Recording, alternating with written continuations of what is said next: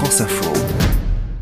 Et on va rester justement dans l'univers du sport, on va retourner dans celui du football parce qu'à l'approche de la prochaine Coupe du Monde en fin d'année au Qatar, on vous replonge sur France Info dans les précédentes éditions.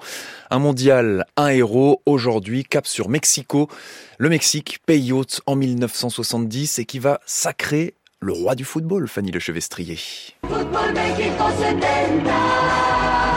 football Mexico 70. La Coupe du Monde 1970, la neuvième de l'histoire, la première retransmise en direct et en couleur dans le monde entier à la télévision, avec effectivement un joueur qui crève l'écran.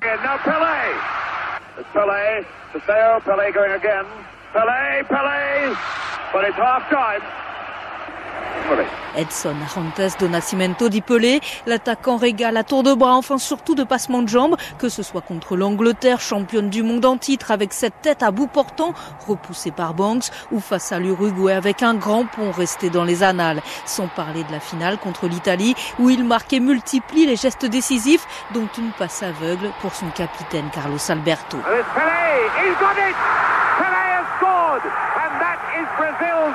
Ce soir de 21 juin, est au sommet de son art et entre un peu plus dans la légende, seul joueur au monde à avoir décroché trois Coupes du Monde. Adulé, le numéro 10 finira porté en triomphe torse nu. Le Sunday Times titre même le lendemain Comment écrivez-vous Pelé? IEU. À son retour au pays, le dieu du football prend conscience du changement. Maintenant, il y a beaucoup d'enfants qui veulent être Pelé, qui veulent être joueurs de football.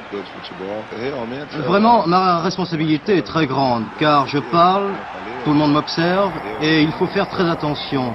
Aussi, les choses que je fais, je les fais en cas de nécessité, et je ne fais vraiment que ce que je sens. Ainsi, je n'ai pas peur. Une épopée en pleine dictature militaire au Brésil sur laquelle Pelé est également revenu des années plus tard, à 80 ans, dans un documentaire réalisé par Netflix. Je ne suis pas un surhomme, ni un faiseur de miracles. J'étais une personne normale à qui Dieu avait permis de jouer au foot. Mais je suis absolument certain que j'ai fait bien plus pour le Brésil avec mon football que bien des hommes politiques payés pour le faire. Et dire que le Brésilien a longtemps hésité à disputer la compétition, lassé des coups qu'il subissait à répétition comme en 66, mais un changement opportun de sélectionneur juste avant le mondial avec l'arrivée de Zagallo va bouleverser son destin et le cours de l'histoire. Le roi Pelé devient alors pour l'éternité le joueur du siècle.